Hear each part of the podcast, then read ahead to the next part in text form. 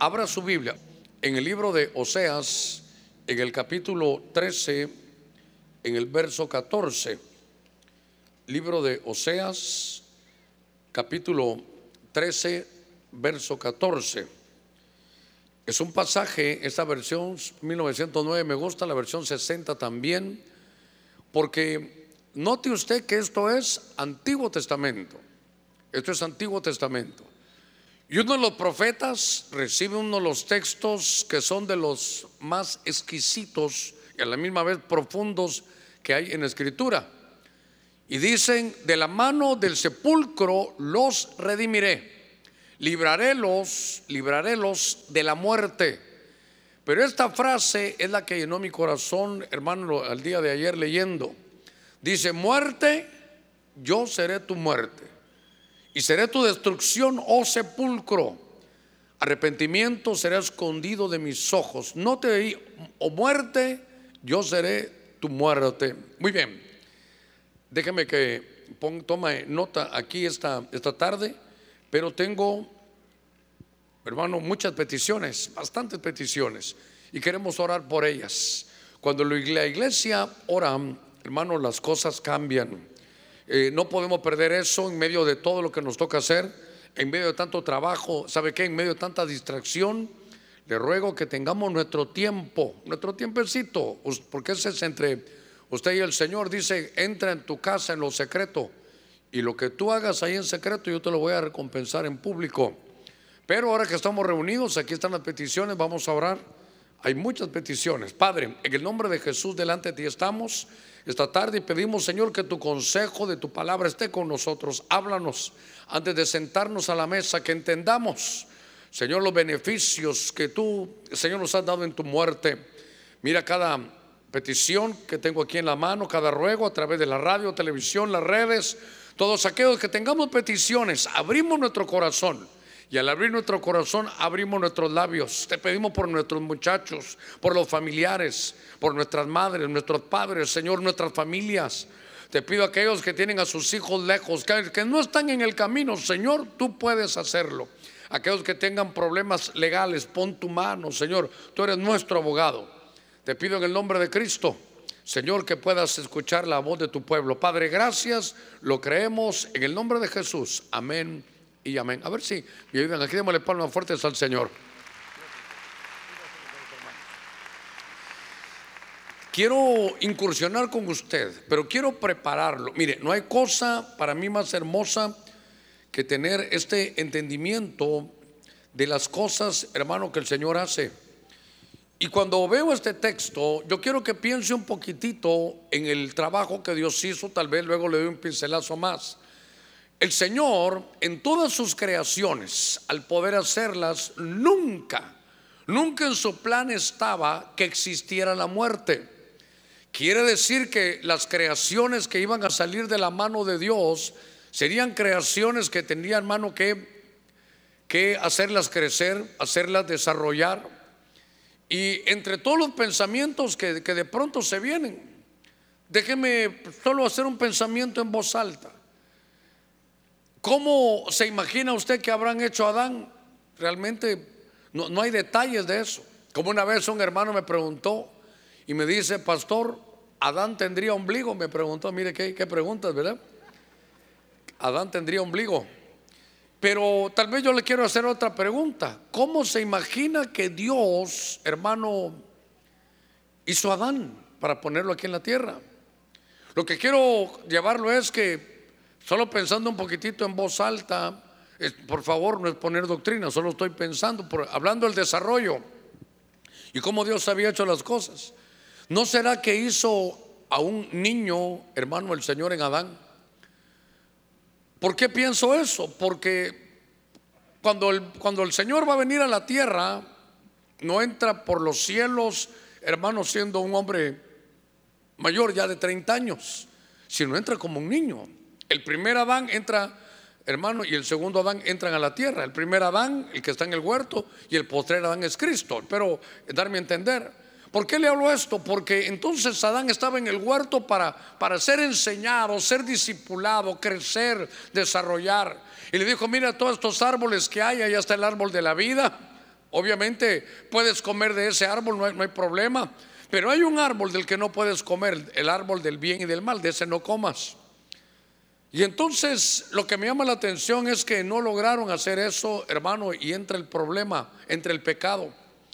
Y entonces en las leyes que Dios, hermano, tiene, mi Biblia dice que la paga del pecado es muerte. Allá arriba la paga del pecado es muerte. Es, entonces la muerte, hermano, la muerte no es, una, no es una entidad, no es un estado que haya comenzado aquí en la tierra, en otros lugares había comenzado. Pero lo que quiero que veas es que Dios había hecho una a su creación para que nunca murieran. Hermanos, la resurrección es la base de, de nuestra fe. Pero de pronto nos damos cuenta que la muerte ingresa, hermano, se habla del sepulcro, usted sabe de la descomposición, de la corrupción, la tristeza de estar, hermano, entre nosotros y ver que un ser querido, hermano, deja de respirar y muere. Eso es algo que, Dios, hermano, no creó así a sus, a sus em, creaciones, por, por decir algo. Pero entonces la muerte entra como una entidad y empieza, hermano, a gobernar sobre la tierra. Y entonces el temor a la muerte, mire el temor al infierno, el temor al, más allá, ¿qué más iba a suceder? Cuando la gente se daba cuenta que los cuerpos se descomponían, hermano, pensar hacia dónde van, qué piensan, qué dolores pueden haber. Y de pronto la Biblia dice ahí, muerte, yo seré tu muerte. Ya hay una profecía, hay un plan que, iban a matar a la muerte. ¿Cómo? Con una muerte. Mire, mire qué, qué cosa tremenda. Los que algunos de ustedes vinieron por la mañana, hablé, por lo menos tratamos de hablar un poquitito en la Santa Cena de la Resurrección. Pero como la Santa Cena es para tener memoria del hay pan y hay vino, hay pan representa la muerte, el vino, la resurrección. Yo quiero hablarle un poquitito, hermano, de esta frase, muerte yo seré tu muerte.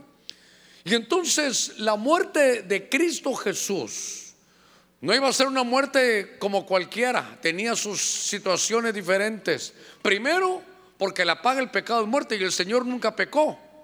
Si nunca pecó, porque iba a morir? Porque ese es solo una, una paga. Y él, como él no, no pecó, no tenía que haber habido muerte.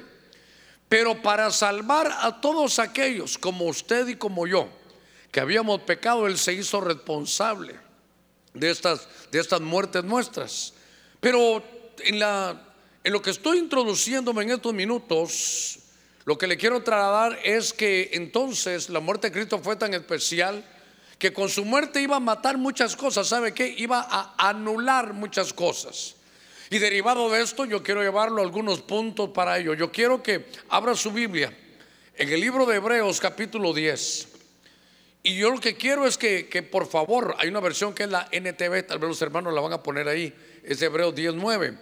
Pero en Hebreos capítulo 10, verso 9 dice, entonces dijo, he aquí yo he venido para hacer tu voluntad. Él quita lo primero para establecer lo segundo. Pero en la versión NTV dice, él anula el primer pacto para que el segundo entre en vigencia. Pero yo quiero que si tiene su Biblia abierta ahí, eso no lo va a poder, hermano, revisar ahí. Tal vez lo importante en esta cita bíblica es, eh, a ver, es, es 10.9, 10.9, hijitos, ahí tienen 10.8, muy bien. Ahí hay que poner, anula el primer pacto. Quiero que usted se dé cuenta, ¿sabe qué? De los beneficios de la muerte del Señor. ¿Cómo fue Él matando a la muerte muchas de las cosas que traía? Pero entonces, déjeme ingresar aquí. Cuando, como tienen su Biblia abierta, a ver cuántos trajeron su Biblia. Sí, ahora he hecho énfasis. Yo, a ver, levante su Biblia. Dios mío, algunos no levantaron su Biblia, no la trajeron. Bueno, por favor, traiga su Biblia. Déjeme, como hoy lo voy a regañar porque como al final tomamos la Santa Cena, me va a perdonar. Pero fíjese esto. Baja tus ojitos al verso 4. Voy a ingresar este. Mire, porque es imposible que la sangre de los sacrificios de aquel tiempo, toros, de machos cabríos, quite los pecados. Por lo cual, al entrar en el mundo, dice, Padre, está hablando el Hijo, sacrificio y ofrenda no has querido, pero un cuerpo has preparado para mí. Holocausto y sacrificio por el pecado ya no te han complacido, Padre. Verso 7, entonces dije, he aquí yo he venido, en el rollo está escrito de mí, para hacer, oh Dios, tu voluntad. Verso 8. Habiendo dicho arriba sacrificios y ofrendas y holocaustos, y hermano dice, aquí no has querido, ni en ellos te has complacido. Entonces dice aquí que estos fueron hechos según la ley. Entonces viene y dice, he aquí yo he, he venido para hacer tu voluntad. Déjeme llevar aquí un poquitito. Llega el tiempo en el reloj de Dios allá arriba que el verbo, hermano, se da cuenta, mira su reloj y dice, Padre, es tiempo, mire qué cosa, qué interesante, hasta en el cielo, aquí hay un libro, aquí hay palabras, mire, aquí hay profecías. Señor, y llegó el tiempo que los sacrificios de bueyes, de toros, de, de vaquitas, de ovejas ya no te gustaron. Señor, llega el momento en que yo sea tu cordero. Así que Padre, prepárame un cuerpo para que usted lo entienda, para ingresar a través del vientre de María. Eso en la Biblia se llama el misterio de la piedad. Dios hecho carne. Y entonces cuando viene el Señor aquí, empiezan algunas cosas, hermano, porque el Señor iba a venir aquí a la tierra, iba a dar, hermano, su vida, que le prepararan un cuerpo. Y entonces tuvo una preparación, usted sabe, desde los 12 años. Ahí está como un niño cualquiera, pero llega al templo. Y durante 18 años, de los 12 más 18 a los 30 años, lo reconoce Juan el Bautista como el Cordero de Dios. Y entonces llegó el tiempo que ese Cordero, hermano, se ofrezca. Lo tremendo es, aquí empiezo a entrar en el punto, porque vamos a ver lo que la muerte de Cristo anula. Y dice que cuando entró el Señor, dice, anuló el pacto antiguo, el antiguo pacto. Y entonces lo que hizo le dio vigencia al nuevo. Y entonces lo que yo quiero que se dé cuenta es que cuando Cristo vino, anuló el pacto antiguo. Y eso conllevará cualquier, solo ahí hay un mensaje, había que ver todo lo que el Señor hermano involucra en eso. No que ya no leamos, que ya no leamos el Antiguo Testamento. Lo que le estoy tratando de decir es que hay algunas cosas y tal vez, mire, varias vienen a mi mente. Primero, primero, ¿cuántas mujeres pueden decir amén esta, esta tarde? En el antiguo pacto usted ni picha, ni cacha, ni deja batear. Usted no, no puede hacer nada, no puede desarrollar un ministerio. Usted no, no, no, no la tomen en cuenta en el sacerdocio. Ese, eso es antiguo pacto. La mujer, hermano, quedó ahí hacia un lado. Pero cuando el Señor vino, hermano, mire, lo que hizo fue que reivindicó a la mujer. La mujer empezó a desarrollar, la mujer empezó, mire, es más, en Lucas 8.2, las que mantenían el ministerio eran las mujeres. Usted puede ver que cuando el Señor está en la cruz, los doce discípulos, hasta Pedro el más valiente, corrió y las mujeres estaban ahí. Empezó un cambio con la muerte de Cristo. Entonces anularon ese primer pacto. Con Moisés vino, hermano, la ley, pero con Cristo vino la gracia. Cuando el Señor muere, hermano, no es que la ley sea mala, la ley es santa, justa y buena, si se usa para lo cual Dios la diseñó. Pero lo que quiero contarle entre todas las cosas es que, por ejemplo, uno lee Deuteronomio 28, hay que leerlo. Mire, si obedeces, es condicional. Si obedeces, entonces yo te voy a dar esto y el otro. Si obedeces, sí. Y si uno no obedecía, entonces no, venía nada de eso. Entonces en el Antiguo Testamento era hacer para poder ver. Pero en el Nuevo Testamento lo que el Señor ¿qué, quiere? Solo que creamos. Fíjese cómo cambiaron las cosas. En la cátedra de Moisés hay que hacer para poder desarrollar algo. Y en cambio en el, en el, en el nuevo pacto, porque la muerte de Cristo dejó atrás, ahora es solo creer. Por eso cuando hablamos, hermano, digo hermano, dice la escritura, a los que creen en mi nombre, Dice, echarán fuera demonios, hablarán nuevas lenguas, vienen cosas tremendas. Y entonces decía una profecía ahí, es por gracia. Me dicen, pastor, tengo que orar y ayunar para que me bautice. Pastor, dígame qué tengo que hacer para esto. ¿Sabe qué tiene que hacer? Ya no está en el antiguo pacto, está en el nuevo. La muerte de Cristo anuló el antiguo pacto y te dice, ahora sabes de qué se trata. Se trata solo de creer. Al que cree todo le es posible. Si tú te atreves a creer, vas a lograr grandes cosas. A ver, démosle palmas fuertes a nuestro Señor. Hermano, la copa de vino hoy va a representar el nuevo pacto. En la mañana el énfasis fue en el pan. Ahora lo voy a hacer, hermano, eh, en, fue la, perdón, la, la copa de vino. Ahora le voy a hablarle a usted de lo que trae la muerte. Por eso primero el pan, para que sea la muerte de Cristo. Y a veces hay que entender un poquitito más. Déjeme avanzar. En el libro de Hebreos, capítulo 9, verso 26, mi Biblia dice, pues de otro modo le hubiera sido necesario padecer muchas veces desde el principio de esa edad. Pero ahora, en el final de esta edad, dice que Cristo se ofreció a sí mismo una sola vez. Esta versión es la que me gustó. ¿Por qué? Para anular el pecado. A ver si subrayamos allá. Para anular el pecado mediante el sacrificio de sí mismo. Yo le quiero que vea otra cosa que la muerte de Cristo anuló. Por eso quiero insistirle, la paga del pecado es muerte. En el Antiguo Testamento tengo que jugar con, toda la escritura, tengo que ver cómo le hilvano la, la idea para que usted le entienda bien. En este pasaje dice aquí que el Señor padeció una sola vez para anular el pecado mediante el sacrificio de sí mismo. Muy bien. Voy al punto que usted creo que ya lo conoce. En el antiguo pacto habían siete fiestas y una de esas fiestas se llamaba fiesta de la expiación. ¿Qué hacían en la fiesta de la expiación? Espero que usted se recuerde. Venía el sumo sacerdote, ofrecía un, corderito, agarraba su sangre y solo una vez al año el sumo sacerdote salía hermano del atrio, iba para adentro, atravesaba la cortina, entraba al lugar santo seguía en medio del altar del incienso, en medio de la humazón que había y entraba al lugar santísimo una vez al año. Solo él podía entrar. Y entonces le decía, Dios, aquí está esta sangre del cordero. Cuando el Señor la miraba, daba el visto bueno y le decía, por la sangre, a ver cómo lo digo, a ver cómo lo doy a entender. Sacerdote, esa sangre de quién es? no es mía, Señor, es ajena de aquella ovejita que estaba allá. Muy bien. ¿La recibes, Padre? Sí. Entonces dile al pueblo, oiga, que sus pecados han sido cubiertos. No, no quitados, sus pecados han sido cubiertos. Por esa fiesta de la expiación, escafar, es cubrir. Y entonces estaba contento el sumo sacerdote y regresaba.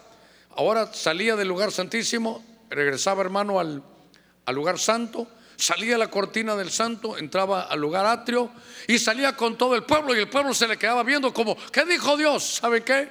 El Señor aceptó la sangre y dice, pasa a vosotros porque ya no hay pecado, les ha perdonado todos los pecados que han cometido. La gente, hermano, estaba feliz, esa era la fiesta de la expiación. Entonces le hablé, póngame cuidadito en esto, en forma horizontal, Antiguo Testamento. Pero en el Nuevo Testamento ese mm, tabernáculo no está horizontal, para que lo entendamos. Porque aquí había atrio, lugar santo y lugar santísimo. Es como que se ponga vertical, atrio, lugar santo y lugar santísimo. Es como decir tierra, cielos y el cielo mismo donde Dios vive.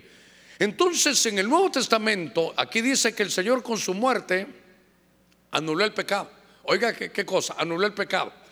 Y entonces solo que ahora en el Nuevo Testamento Jesús es el sumo sacerdote y al mismo tiempo Él es la ofrenda. Entonces Él se ofrece como ofrenda, toma su propia sangre en su muerte. Diga conmigo en su muerte. Y entonces no es aquí a nivel tierra que tiene que arreglar esto, sino se va allá con el Padre. Se recuerda que vino aquella mujer que, se le tiró a los pies y le dijo, hey, ahorita no María, no he subido al Padre todavía, ya voy a regresar, no he subido al Padre, entonces sube. Pero entonces sube el sumo sacerdote llamado Jesús. Y cuando llega, perdóneme para que explicarme bien, le pregunta el padre, eh, ¿y esa sangre de quién es? Esta no es, esta no es sangre ajena, padre. Esta es mi propia sangre. Y el padre le dice, ¿sabes qué, hijo? Tu plan que de bajar a la tierra, tomar un cuerpo humano y, y entonces tomar sin pecado tú el pecado de todos los demás, lo acepto. ¿Sabes qué? Por tu muerte anulo el pecado y entonces viene Padre, gracias. Y entonces te recordará usted que están los discípulos juntos después de tres días, se les aparece, ¿se recuerda qué les dijo? Cuando se les apareció, estaban ellos hermanos ahí reunidos, miedosos y de pronto se aparece el Señor. Y lo primero que les dice que es, paz a vosotros. Uno solo lo lee y no lo entiende. Pero los que estaban ahí entendían, era, era la verdadera expiación. Entonces ahora, cuando el Señor está, hermano, aquí con su muerte, está anulando el pecado. Y entonces yo quiero que sepa algo, hermano. Claro que el, la paga del pecado es muerte. Por eso cuando usted recibe a Cristo, usted ahora va a tener vida eterna.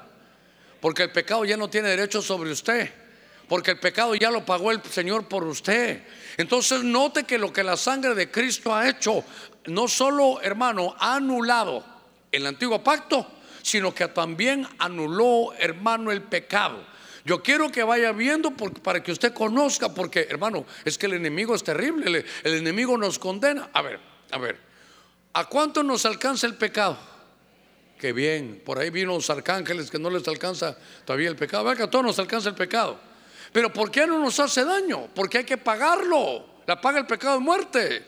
Entonces cuando el enemigo le diga, sí, pero pecaste, dígale a usted, sí, me ha dolido porque yo soy hijo de Dios, ya, pero pecaste. Entonces ahora es el diablo, entonces ahora te, vas eh, a perder, te vas al infierno. No, hombre, no, don Sata, es que usted no ha leído la Biblia. Es que ya, mire este, este pecado, el de ayer, el de hoy, y los que algún día vaya a cometer, ya están pagados, están anulados por la muerte de Cristo Jesús, nuestro Señor. A ver, démosle palmas fuertes a Él. Yo, yo quiero que, hermano, es que yo no estoy predicando esto para que haya libertinaje. Porque yo no quiero que alguien salga, ah, ya el Señor pagó todo. Ok, dos whiskies, tres mujeres y vamos a. No, no, no estoy hablando, eso no le ha amanecido. Yo quiero que usted vea el sacrificio de Cristo. Quiero, quiero que sepamos, que nos concentremos en esto. Mire, en 2 Timoteo, capítulo 1, verso 10, me quiero esforzar para poder ver de todos los ángulos que pude, ver lo que la muerte de Cristo anula. Mire esto. En 2 Timoteo 1:10, voy a leerle la Reina Valera actualizada. Dice, y ahora ha sido manifestada por la aparición de nuestro Salvador Cristo Jesús. ¿Qué dice esta versión? Dice, Él anuló. Esto es lindo. ¿Qué es lo que Él anuló? La muerte. Y sacó a la luz la vida y la inmortalidad por medio del Evangelio. Muy bien, déjeme, déjeme hablar un poquitito acerca de esto. Voy al plan de lo que, de lo que estaba hablando al principio. Viene el Señor, hermano, y va a crear al hombre. Toma a Adán, hermano, lo, va a crear. Y entonces en la Biblia, póngame cuadrito en este, en este punto que es importante. Declarados directamente como hijos de Dios, solo Jesús y Adán. Ya sé que usted está pensando, y nosotros sí, nos están formando. Dice que a la resurrección, yo sé que el que ha creído, entonces ahora somos hijos de Dios, pero, pero los que fueron, nosotros somos adoptados. Pero los directos son Adán, dice, hijo de Dios, y Jesucristo, hijo de Dios. Lo que quiero llevarlo es que en el plan de Dios, que se perdió, hermano, en el huerto, se perdió en el Génesis, pero se va a recuperar en Apocalipsis, se perdió en el Génesis, era que Dios hizo a Adán, el, su hijo, Adán su hijo, para que él fuera, como hijo de Dios, póngame cuidadito en esto, para que él fuera la cabeza federal de un planeta. Esto es loco si usted quiere. La cabeza federal de un planeta. Entonces, obviamente, hermano, había un árbol donde él iba, el árbol de la vida, donde él iba a tener su vida. Él, no fue hecho para morir, él fue hecho para tener vida, vida eterna. Pero por la desobediencia de Adán, hermano, cuando entra la desobediencia de Adán, las cosas se descomponen. Porque entonces usted sabe que entra, hermano Adán, y entonces entra el pecado, como hablamos hace un ratitito, y entonces entró la muerte. Era, como, era como un virus. Y entonces Dios había hecho al hombre para que no muriera, pero ahora hay algo. Hay un virus, como cuando usted está en su computadora y tiene un virus, ya, ya no sale, la máquina no enciende, no sirve, eh, todo lo que está ahí bien bonito se, se destruye. Pues vino un virus a nivel de creación. Y entonces por la desobediencia de ese primer Adán entró la muerte. Hermano, esto, esto todavía es terrible, pero en aquel tiempo debe haber sido lo peor. Ver que la gente se moría era algo que no estaba en los planes. Hermano, yo quiero decirle algo. ¿Cuántos tenemos a Cristo Jesús? El que cree en Cristo Jesús tiene vida eterna. Quiero contarle que eso fue por la muerte de Cristo. Entonces ahora el libro de Romanos dice, así como por la desobediencia del primer Adán, así por la desobediencia de un hombre entró la muerte, oiga esto, así también por la obediencia del postrer Adán entró la vida. Entonces, cuando estoy viendo yo, hermano, aquí, en este pasaje de la Escritura, veo que algo sucedió. Entró la muerte, hermano, por, el, primer Adán.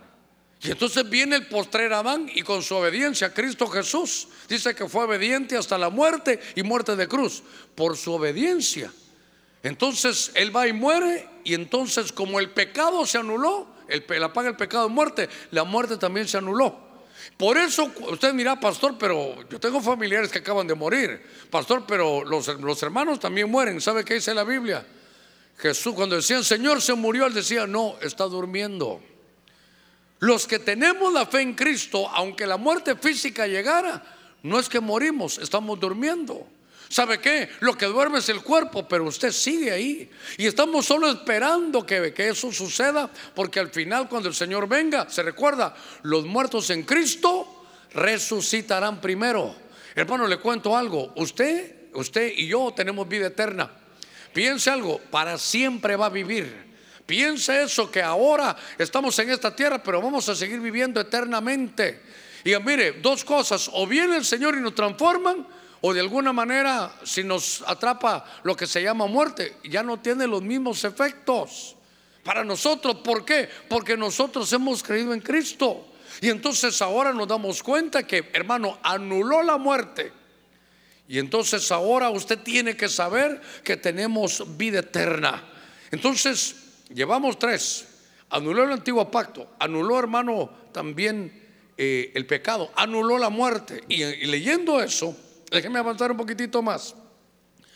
Hermano, es que es un plan trazado tan, tan perfecto. Fíjese que en el libro de Hebreos otra vez, capítulo 2, verso 14, me llamó la atención esto. Me llamó la atención que dice la escritura. Así que por cuanto los hijos participan de carne y sangre, Él, es decir, el Señor Jesucristo, igualmente participó también de lo mismo. Para, esta versión dice, ¿para qué? Para anular, oiga, ¿mediante qué? Mediante la muerte, el poder de aquel que tenía el poder de la muerte, es decir, del diablo, es decir, el diablo, y librar a los que por temor a la muerte estaban sujetos a la esclavitud durante toda la vida. Hermano, Aquí es otro plan tan tremendo, a ver cómo me voy a dar, voy a darme a entender. Cuando estaba leyendo esto y buscando lo que el Señor había anulado, me doy cuenta que anuló, por favor tome nota, anuló el poder del diablo.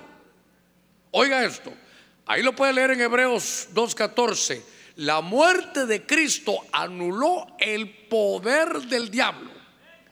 Hermano, ¿no se ha dado cuenta usted en la gente y algunos hermanos también? Hermano, qué miedo el que le tienen al diablo, hermano. Una sombrita por ahí y diablo el Señor te reprenda, ¿verdad? Pero más temblamos de lo que hablamos.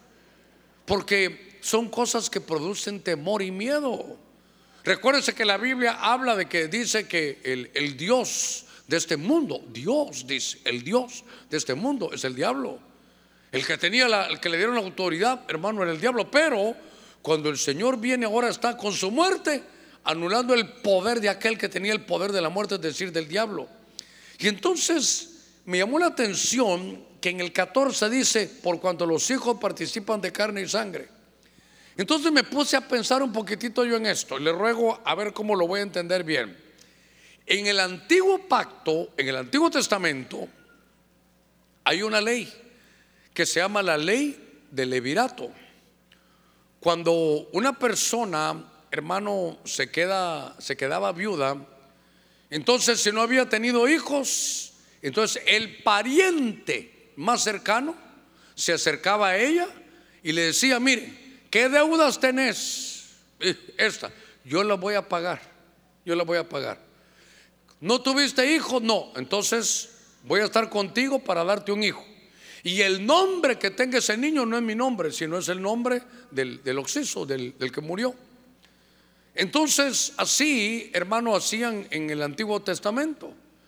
Entonces, cuando uno lee, hermano, la Biblia, había una mujer que se queda viuda, que se llamaba, usted recordará, que se llamaba Ruth. Y entonces dice que estaban buscando quien la redimiera. Y había uno que no da el nombre que se llama el fulano. Entonces llegó el fulano y le dijo, mira, aquí está Ruth, la querés redimir. Redimir es pagar, es pago, hay que pagar, que pagar. Y entonces, ¿qué deudas tiene? Uy, dijo, no, no, no. Qué bonita, pero qué deudas tan grandes. Yo no la voy a redimir. Y entonces viene y dice, ¿cuál es el otro pariente cercano que tengo? Y hermano, y era vos. Entonces vos dices, sí, yo voy a pagar tus deudas, yo te redimo, se casa con ella y la tienen un, un niño y hermano quedó esa mujer redimida. Pastor, ¿para qué nos cuenta eso? Porque esas, a ver, esas microhistorias que usted lee, uno dice, ¿para qué sirve? Eso explica el macro, el microcosmos, explica el macrocosmos. Perdón, hermano, perdone. ¿Va usted conmigo? ¿Allá arriba van conmigo?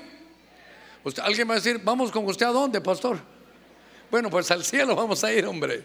Ahora, oiga esto. ¿Por qué le estoy contando eso? Porque entonces nosotros estamos como estaba Ruth. Estamos con deudas tremendas, hermanos, deudas espirituales, el pecado, la situación, hermanos, sin luz, hermanos, estamos con problemados. Y entonces no se va a molestar, pero ese fulano que le hablé hace un ratito, ese que, que podía redimirnos, el Dios de este mundo, el diablo, no quiso. Y entonces, miren el plan, cómo Dios, por favor ponga eso, cómo Dios va a ser su pariente. Cómo Dios va a ser su pariente. Cómo Dios va a ser mi pariente. Entonces, mire, el plan maestro, ay Dios mío, quiero redimir a estos evangélicos, a estos cristianos, a esta gente de San Pedro Sula. ¿Cómo, ¿Cómo sabe uno si es familiar? ¿Cómo sabe usted si tiene familia? Con la sangre. Uno se hace pruebas de sangre, entonces uno mide su, familiaridad. De repente se hace prueba, ¡ay, si aquel es mi primo en segundo grado! ¡ay, si aquel es mi primo en cuarto grado! Ahí usted se puede hacer sus exámenes de ADN. Uno ahí en Estados Unidos, por saliva hacen el examen y después le, hacen los exámenes. Le dicen, mire, usted tiene una prima en allá en, este lugar, tiene una en Sudamérica. Y le, le dicen a uno, hermano, qué tan Indianápolis es. En fin, ahí le dicen a uno todos en su sangre. Pero entonces viene el Señor, por favor, dice, así por cuanto, para, mire, 2.14, ponga su Biblia en 2.14, se lo voy a leer como lo percibo yo. Así que por cuanto los hijos catrachos participaron de carne y sangre, entonces el verbo para ser pariente de los de Honduras también participó de carne y sangre. Por eso Cristo vino como humano para hacerse hermano familiar nuestro, como por la sangre. Ellos tienen sangre, yo también. Ellos tienen, qué sé yo, hermano, eh, cuerpo humano, yo también. Se hizo familiar nuestro. Y todo lo que nadie podía pagar, nuestras deudas espirituales, nuestros pecados, transgresiones, iniquidades, vino Él y dijo, yo lo pago. Mire, mire qué lindo. Y por eso sabe que dice Él, que Él no se avergüenza de llamarnos hermanos. Por favor, oiga esto, antes, antes, de, antes de darle ese aplauso al Señor, oiga esto. Cuando Él vino a la tierra, Él era el primogénito, perdón, voy a corregir, era el unigénito de Dios, un solo hijo. Pero cuando vino a la tierra, dijo yo, soy hermano de usted, Padre ya no soy el único. Mira todos mis brothers aquí que están en, en Catracholandia. Mira todos los de San Pedro Sula, son mis hermanos. Ahora soy primogénito entre muchos hermanos. A ver, démosle palmas fuertes a nuestro Señor. Es que, es que sabe que digo yo, hermano, qué plan el del Señor. Para que usted lo vea, eh, haga, de caso que usted Dios y usted tiene creaciones. Le voy a poner una, una terrible. Y usted hace una, creación de cucarachas. Como usted Dios hizo unas cucarachas. Y las cucarachas echaron a perder todo el plan que usted tiene. Yo, no, usted no, usted es un alma de Dios. Yo, ¿sabe qué hubiera hecho? Les echo baigón a todas, hermano. Y hago una de hormigas a ver cómo me va. Pero es como que usted ha dicho, no, no, no, no, no, algo hay que hacer con estas cucarachas. Me voy a hacer cucaracha. Yo no lo haría, hermano. O no sé si usted es tan benévolo que dirá, eh, bueno, y no voy yo, mi hijo, hacete cucaracha para meterte ahí y las salvas a todas. Pero yo soy, por favor, el, ejemplo está un poquito bordo y fuerte, pero es para que usted lo vea. Y ¿sabe qué? Para que mida usted el amor que tiene Dios para usted que le venga cualquier duda, pero que nunca se le olvide. Por hermano, no importa en la prueba que esté, que Dios a usted lo ama. Lo ha amado desde antes de la fundación del mundo, que tomó carne y sangre para hacerse su familiar. A ver, démosle palmas fuertes a nuestro Señor. Y entonces, hermano, viene el Señor, se hace familiar nuestro, paga nuestras deudas, pero sabes que nuestras deudas no era dinerito. ¿Qué deuda tienes? Pecado. Uy, la paga el pecado es muerte. Entonces, para hacerme brother tuyo, tengo que morir por ti. Hermano, yo, yo lo veo y siempre digo, Señor, gracias, ¿no? Por más que los años pasan y yo leo tu palabra, qué obra tan grande, qué obra tan perfecta, hermano. El plan de Dios, piense quién hizo el plan, es el mismo Dios.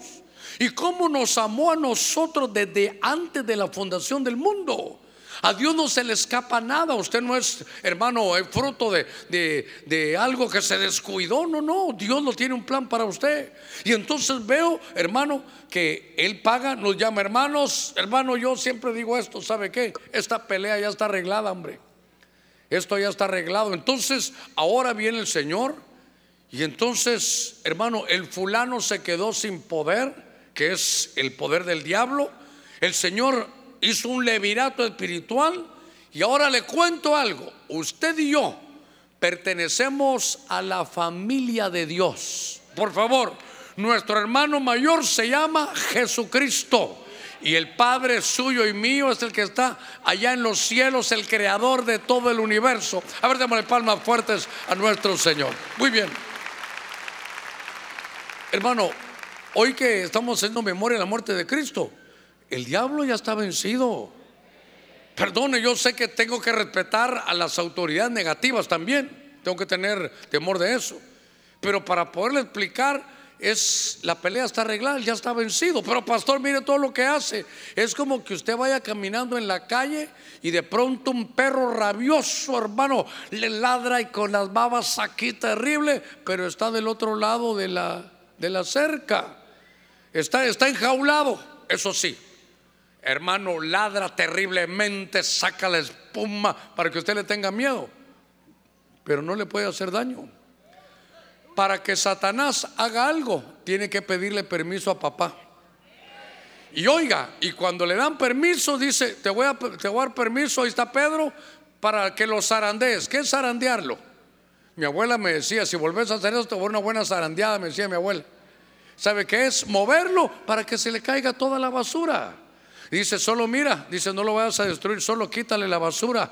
¿Se recuerda de Job? Sí, solo que no vas a tocar su vida. Hermano, el diablo puede tratar de meter miedo, el diablo puede decir que tiene mucho poder, pero nuestro Dios es todopoderoso y la muerte de Cristo le ha quitado, hermano, el poder al diablo. Démosle palmas fuertes a nuestro Señor.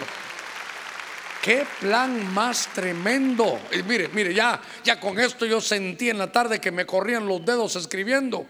Y entonces me recordé de Apocalipsis 1.18. Venga conmigo al último libro de la Escritura. En el capítulo 1, verso 18, habla el Señor. Oiga, ya está resucitado.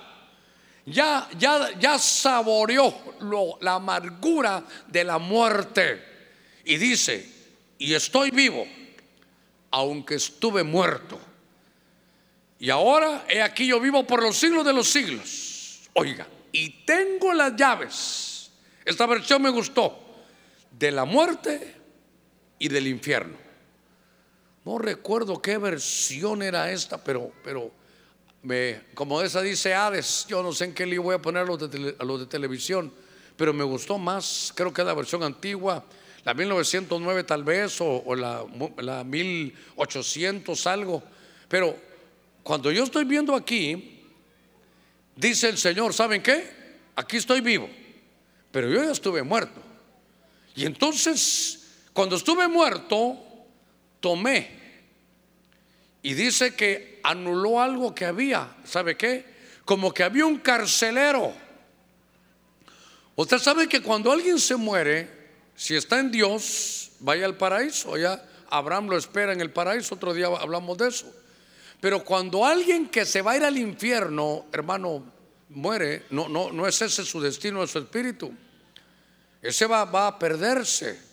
Y entonces, hermano, no solo la gente se muere, y, qué bueno como dicen algunos, aquí en mi infierno, aquí dicen algunos, y bueno, hermanos, ya saben, la, la vida cambia. Ya sufrí en esta vida, ya, ya me hice viejo, dicen algunos, ya viví todo. Antes olía a, loción, a, todo tipo de lociones olía. Ahora ya viejo, ahora huelo a cofal, hermano, ahora huelo a ungüentos. Tan viejo estoy que la marihuana ya no me la fumo, no que ahora me la pongo en las rodillas, hermano, ya. Ahora es marihuanol, ¿verdad? Bueno, no, porque no se me duerma.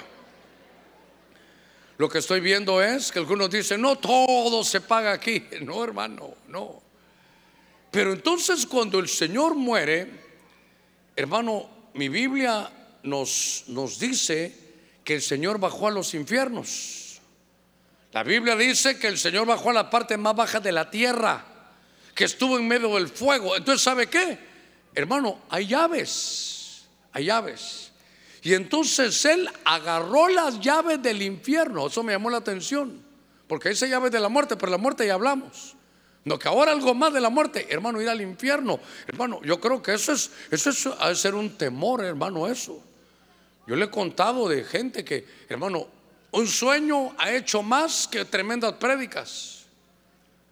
Cuando imagínense, yo no quiero saber de Dios, yo no quiero saber nada y de repente tiene un sueño que hermano que, que se muere, se lo llevan al infierno. Le aseguro que ese su familiar lo llama a usted. Eh, ¿Aló? Sí, eh, tío, eh, ¿cuándo hay culto en su iglesia? Y usted, no, mira, hasta el otro viernes. No, hombre, tenemos que conseguir algún culto ahora. Claro, porque soñó que se fue al infierno. Soñó que Satanás le dijo, come on, my son, le dijo. Que le dijo, hoy sí te vas conmigo. Hermano, estas son cosas espirituales, nos reímos, pero, pero el temor de irse al infierno, hermano. Ahora, cuando estoy viendo esto, el Señor viene y anula el trabajo de las llaves del infierno. La llave, hermano, la llave es, ¿para qué saber? ¿Para qué sirve una llave? ¿Qué abre una llave? Una puerta. Y yo recuerdo, si no estoy mal, ¿qué será? Mateo 16, 18 Dicen, tú eres Pedro, y sobre esta roca edificaré mi iglesia, y las puertas del infierno, ¿se recuerda? No prevalecerán contra la iglesia. Oiga, ¿por qué las puertas del infierno no van a prevalecer? Porque están cerradas. Y cuando el diablo busca las llaves, no las tiene. ¿Quién tiene las llaves? Cristo Jesús. Y cuando Cristo bajó a la parte más baja de la tierra y resucita, le dice, hey, hey, Satanás, a ver las llaves. ¿Por qué? Porque aquí a este lugar ya vine sustituyendo a todos aquellos que están en San Pedro Sula y que han creído por mí. Así que esta puerta va a estar cerrada y nunca se va a abrir para un cristiano que, hermano, que ha puesto su fe. Hermano, en el Señor, a ver, démosle palmas fuertes a Él. Esto, esto es maravilloso. Mire, yo no sé si los de televisión lo, lo consiguieron, pero yo me encontré una versión que seguramente es una versión que se llama LBN es un, eh, de las buenas noticias. Y esta, esta Biblia dice aquí, ejemplo de Cristo en su pasión, y aquí dice, bajada a los infiernos y resurrección gloriosa. Y luego dice, porque también Cristo murió una vez por, mire, murió una vez para siempre por los pecados, el justo por los injustos para llevarnos a Dios. Murió, dice, para esta vida terrena, pero fue resucitado en el Espíritu y empieza a hablar que bajó a la parte más baja de la tierra. Lo que me gustó esta versión que dice, y su bajada a los infiernos.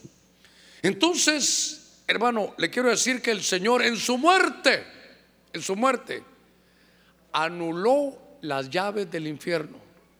No para los que se van a perder, no los que se van a perder y se van a ir. Pero es que sabe, hermano, a ver cómo se lo puedo decir. Quiero, quiero hacer una hipérbola en esto. A ver, ¿su nombre dónde está inscrito? En el libro de la vida. Diga conmigo, mi nombre está en el libro de la vida. Entonces, allá, si hay libro de la vida, tiene que haber un libro de perdición. Si hay un nombre que, eh, hermano, que está inscrito en un libro para salvación, hay nombres que están inscritos para perdición.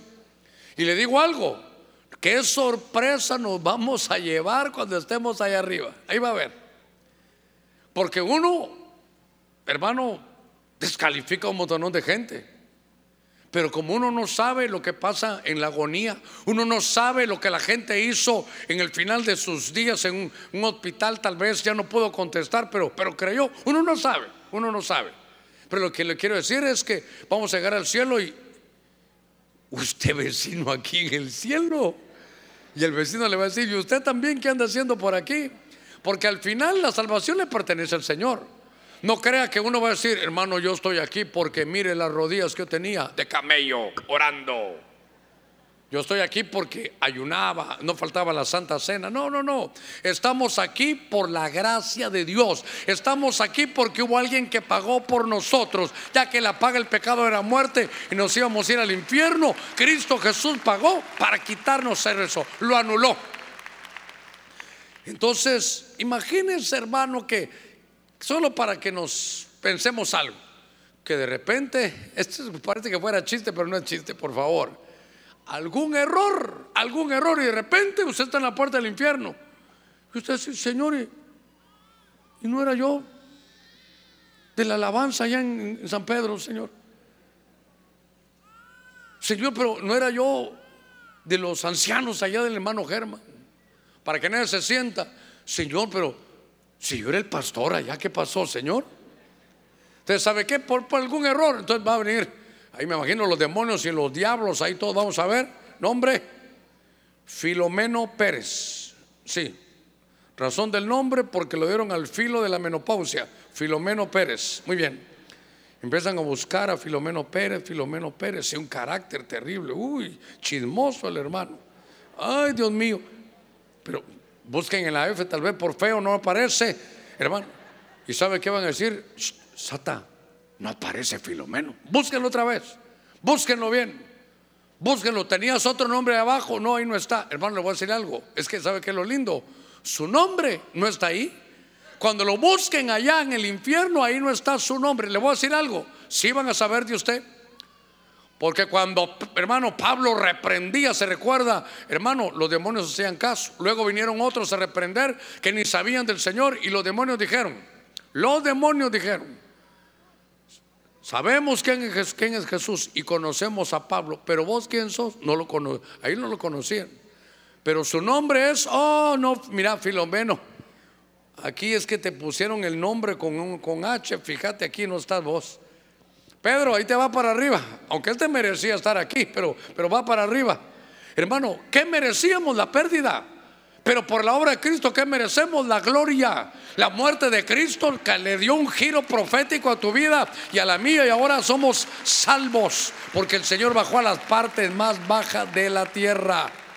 Qué lindo hermano que, que ahí no, no hay lugar para usted.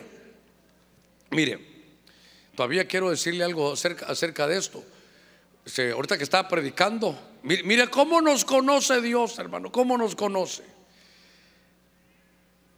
Está el pueblo de Dios. ¿Cuántos somos del pueblo de Dios? Está el pueblo de Dios y entonces sale de Egipto. Y para salir de Egipto, ¿qué tuvo que atravesar? El Mar Rojo. Pasa en el Mar Rojo. Y entonces viene el Señor. Y ya que pasaron el Mar Rojo, ¿qué hace el Señor con ese mar? Como lo abrió, luego ¿qué hace? Lo cierra. Hermano, ¿sabe qué es? Una vez me dijo un hermano pastor, dígame en la Biblia, ¿dónde hay una llave de madera que abre una puerta de agua? Me dijo a mí. Y yo, hermano, dije, pero, pero ¿qué estás fumando, hijo? Le dije yo, ¿verdad? Pero me dijo, Pastor Moisés, con una vara de madera que era, abrió la puerta del mar rojo y pasó. Entonces me está recordando eso ahorita y pensé en algo. ¿Por qué cerró el Mar Rojo? Porque ya despuésito que, que ya estaba en el desierto, ¿sabe qué decían? ¿Y el pan? ¿Y la comida? No, para que vine, yo mejor me regreso. Y cuando regresaban, la puerta está cerrada. Hermano, yo digo, Dios cómo nos conoce. Aquí entre usted y yo, vamos a tomar la Santa Cena. Pero aquí entre usted y yo, ¿Alguna vez le han dado ganas de tirar la toalla? ¿Alguna vez? Ay, no voy a la iglesia. Yo creo que Dios se olvidó de mí. Yo ya no siento tu respaldo. Ya ni siento nada cuando estoy orando. No, yo creo que me voy a ir al mundo. No, ¿no le ha pasado? Vaya, no voy a decir que diga alguien amén, pero alguna vez hemos vuelto al mundo y allá no quiero saber nada. Y tal vez de la cólera que tengo porque Dios no me dio esa chava, me voy a echar un trago. Y trata de sentirse bien y no se siente bien. Usted, por cómo es que te fallo, pero usted quiere reír y por dentro llora. ¿Sabe por qué? Porque ya se hizo un milagro cuando usted recibió a Cristo Jesús, creyó en su muerte y resurrección. Un hermano, el Espíritu Santo está dentro de usted. Ya la puerta está cerrada. Mire, entonces, como Dios nos conoce, no, usted no, porque usted es un alma de Dios, el que está a la par suya, que le dan ganas de regresarse. ¿Sabe qué es el Señor? No solo nos saca, no solo nos paga, sino que aparte como nos conoce, nos cerró la puerta. Le dijo, diablo, después de que bajó a la parte más baja de la tierra, resucita y se va y dice, dame las llaves. Las llaves me las llevo yo, porque no voy a permitir que ninguno de Honduras Ninguno lo de San Pedro Sula en un momento de dificultad quiera regresar. La puerta del infierno está cerrada y donde Él cierra, nadie abre. La puerta que está abierta se llama Cristo Jesús, nuestro Señor, y al cielo vamos. Es el lugar que Dios ha pagado para nosotros. A ver, démosle palmas fuertes a nuestro Señor.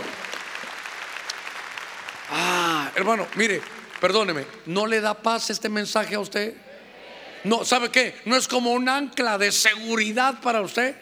Es que, perdóneme, no lo eligieron a usted por bueno. Nos eligieron por débiles. Mire, ay Dios mío, sopórteme un poquitito esto. No se va a molestar conmigo, no va ni con el mensaje, no sé ni para qué se lo voy a decir. Tal vez para, para en algún momento darle ánimo. ¿A cuánto nos ha elegido el Señor? ¿Sí? A ver, mantenga su mano en alto. ¿Verdad? ¿Desde cuándo? Desde antes de la fundación del mundo. Amén, baje su mano. Si solo le digo eso, ¿cómo sale usted de la iglesia? Escogido. Tengo cuello en el cielo. Como yo hay pocos, contaditos. Te sacaste la lotería conmigo, Señor. Como Dios nos conoce, viene en Corintios y dice, pues mirad, hermanos, en vuestra vocación. No soy muchos sabios según la carne, ni muchos poderosos, ni muchos nobles. Oiga esto. ¿Cuántos somos escogidos? Dice, sino lo vil. Ah, no, déjeme, déjeme. Verso 27. Sino lo necio del mundo escogió Dios. Se acabaron los amenes. Lo necio del mundo escogió Dios para avergonzar a los sabios. Oiga, lo débil del mundo escogió Dios para avergonzar a lo fuerte. Entonces nos escogió por necios.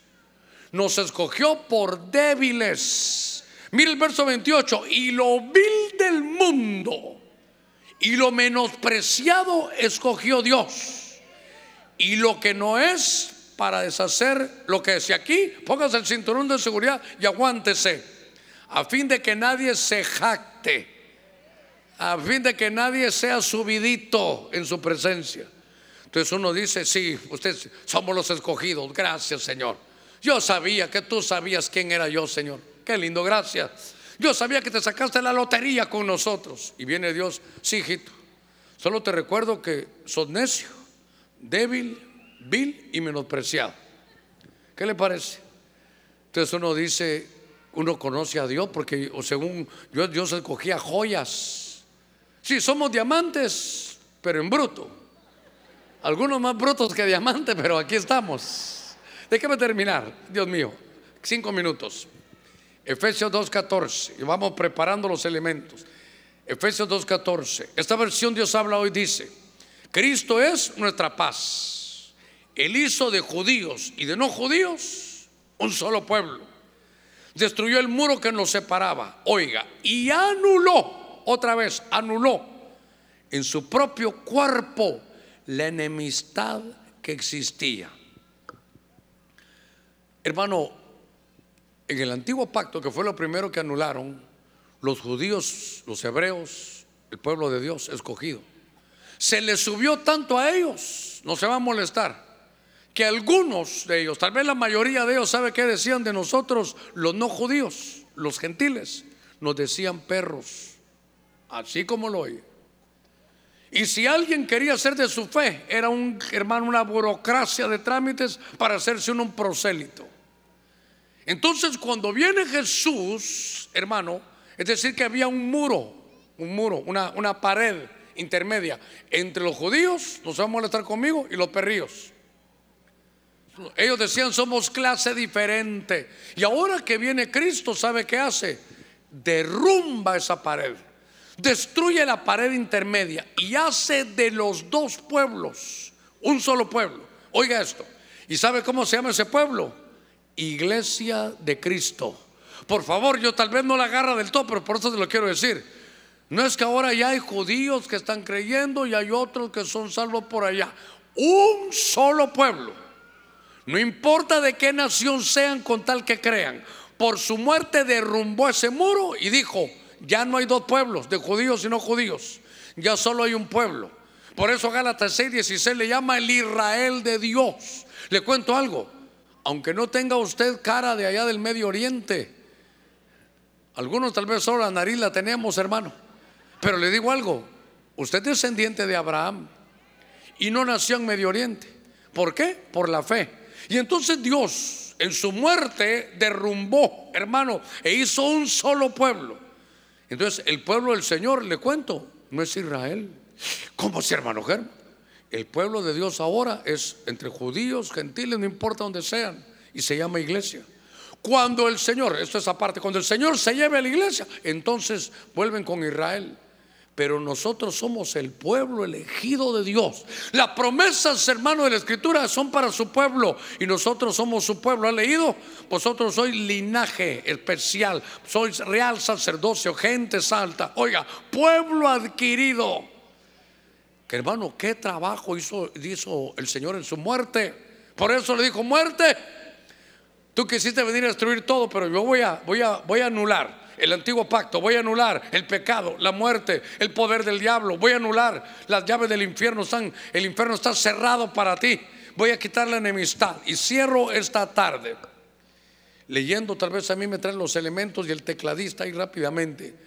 Esta versión Huneman dice, 2 Corintios 3:14, oiga esto, empero petrificándose los sentidos de ellos, pues hasta el día de hoy, el mismo velo en la lección del Antiguo Testamento queda no descubierto, porque en Cristo es anulado.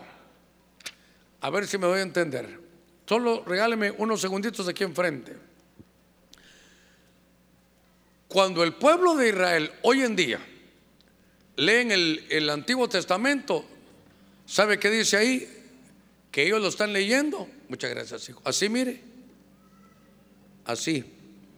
Por más que leen que en cada libro, hermano, está los, las características del Mesías. Va a venir como cordero al matadero. Su muerte será en una cruz, va a llevar la maldición. La Biblia dice en el Salmo 22, le van a abrir, van a horadar sus manos y sus pies. Es más, hasta en el Salmo 22 dice, ¿saben qué va a decir el Mesías? Padre mío, Padre mío, ¿por qué me has abandonado? Desde, hermano, desde el Salmo 22, ahí lo tenía. En el Salmo 78, cuando venga, va a hablar en parábolas. Solo en parábolas hablaba Jesús. ¿Por qué tres días? Porque la señal de Jonás. ¿Sabe qué? Ellos lo leen. Así están, mire es un velo. Diga conmigo, velo. ¿Sabe qué revelación en el hebreo es, o en el griego es, quitar el velo?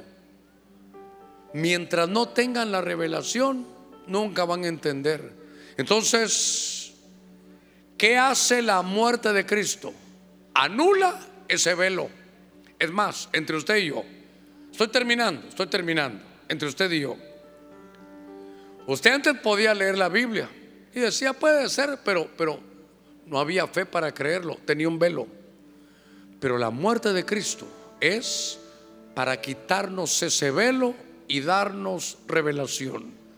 Eso lo hace el ministerio del Espíritu Santo. Me he esforzado esta, esta tarde para hacer énfasis, hermano, en la muerte de Cristo. ¿Qué es lo que quiero hacer con usted? capacitarlo. ¿Qué es lo que quiero? Que entendamos, hermano, que ahorita que vamos a comer del pan, el pan es, tipifica la muerte de Cristo, podamos decir, Señor, gracias que, Señor, anulaste el antiguo pacto, anulaste el pecado, Señor, anulaste la muerte. Señor, quitaste el poder del diablo, te llevaste las llaves del infierno, eh, anulaste la enemistad, anulaste la falta de revelación. Entonces, por la muerte de Cristo, mire, le lea las letras ahí. Entonces, ahora tenemos vida eterna, somos de la familia de Dios. La puerta del infierno está cerrada, somos el verdadero pueblo del Señor y estamos en el ministerio del Espíritu. Todo mi deseo es que cuando en unos segunditos participemos del pan y del vino, ahí están los, los que no tienen elementos, levanten su mano y les van a llevar. Porque sabe qué lindo es hacerlo con conocimiento. Hacer, hermano, y participar de la mesa del Señor entendiendo. Y por eso le digo yo, después demos gracias y a veces como uno no sabe, gracias. Tal vez solo una, algo pequeñito que es suficiente, porque moriste por mí en la cruz, está bien. Pero cuando uno mira uno dice muerte. Esas son palabras de Cristo Jesús, del verbo hecho carne, a la entidad llamada muerte. Muerte, yo seré tu muerte. Muerte, cuando yo venga a la tierra y vine a la tierra y di mi vida, pero no porque haya pecado, sino para llevar el pecado a todos los demás, voy a anular todas las cosas que eran contrarias. Hermano, no, no hay siete, a saber cuántas habrá. Viene a mi mente que dice que el Señor anuló toda el acta de deudas en contra nuestra y la clavó en la cruz. Una más. Qué profundidad, qué, qué plan tan maravilloso. Tenemos todos ya los elementos. Tal vez el anciano me, avisa cuando estén todos ya listos, me avisa. ¿Estamos listos ya? Listos, muy bien. ¿Sabe? Ya no tengo que explicar mucho. Me he dado a la tarea en una hora poderle mostrar algunas cosas para que ahorita que comamos del pan, estamos, el pan representa la muerte de Cristo. La muerte de Cristo que anuló el antiguo pacto, el pecado, la muerte, el poder del diablo, que anuló, hermano, el que nosotros vayamos al infierno. La enemistad entre judíos y gentiles, somos el pueblo de él. Y anuló la falta de revelación. Usted tiene derecho a pedir un espíritu de revelación por la muerte de Cristo. Tenemos todos el pan. Señor, de la misma manera que tú tomaste el pan y le dijiste a tus discípulos que este pan representa tu muerte nos hemos dado la tarea, Señor, hasta donde tú nos has puesto, de presentar todo lo que tu muerte ha anulado y poder entender aquellas palabras de muerte, yo seré tu muerte. Comamos de este pan en el nombre de Jesús.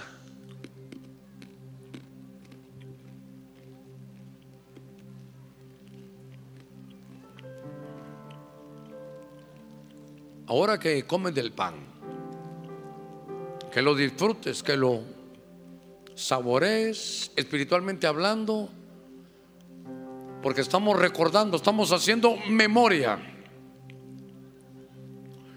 ¿Sabe qué?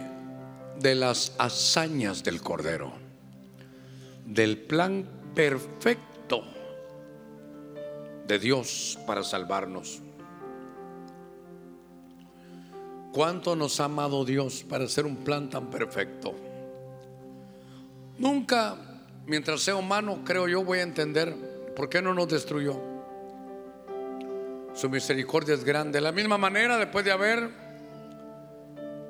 comido de ese pan, que representa la muerte, la muerte de Cristo y sus anulaciones, tomó la copa de, vino, que es el nuevo pacto. La muerte anuló el antiguo pacto. Y ahora tenemos el nuevo pacto, eterno. Este pacto no se va a cambiar por ninguno. Este, este, pacto es perfecto. En el nombre de Jesús, levante su copa ahí delante del Señor. Esto representa la resurrección a una mejor vida, a una vida eterna, En el nombre de Jesús, bebamos de esta copa.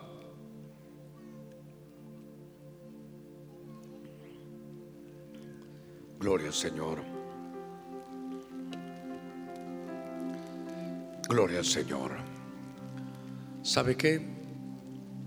Solo dele gracias. Hoy sí vamos a entender mejor porque hay que darle gracias. Gracias por todo lo que anulaste, Señor.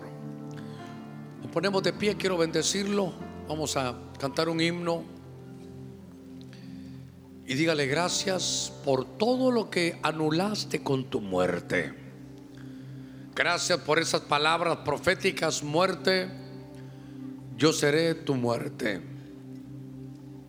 Fuiste angustiado, fuiste afligido,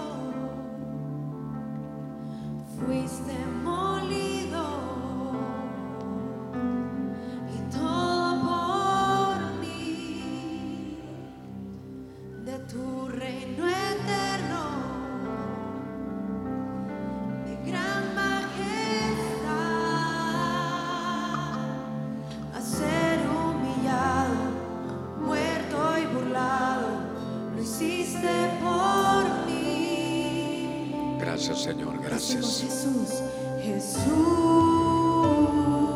Gracias, Señor, gracias.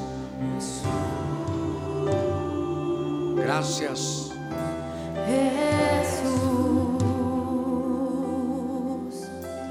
Jesús. Como cordero al matadero. Gracias por tu muerte. Como una oveja. Gracias que frente al trasquilador.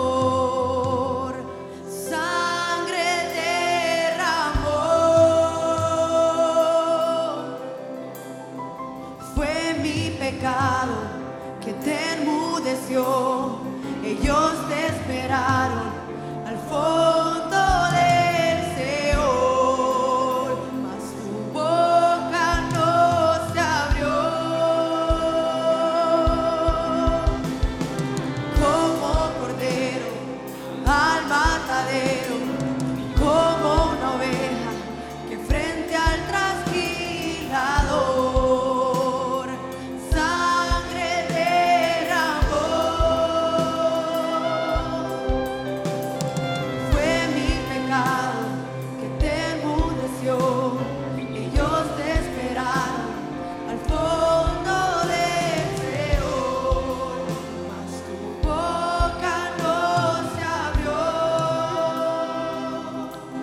Levante su mano al cielo esta tarde.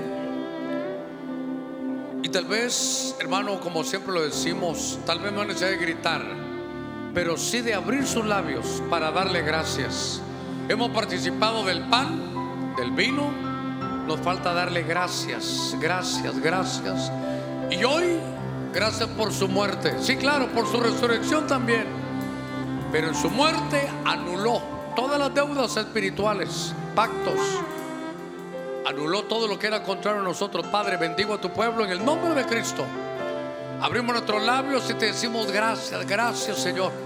Porque pudiendo habernos destruido en tu misericordia, en tu amor eterno, con amor eterno me has amado. Gracias Señor, quiero vivir con dignidad, de acuerdo a la vocación con la cual he sido llamado. Bendigo a tu pueblo, mi Señor, en el nombre de Cristo esta semana que de pronto empieza que todos, Señor, sus deseos de acuerdo a los tuyos sean hechos. Señor, que vayan con una gracia especial. Y sé que has puesto seguridad, confianza y fe al conocer tu muerte. En el nombre de Jesús, vaya con paz, vaya con bendición, vaya con seguridad y con un corazón agradecido, diciéndole gracias Señor. Amén, amén y amén.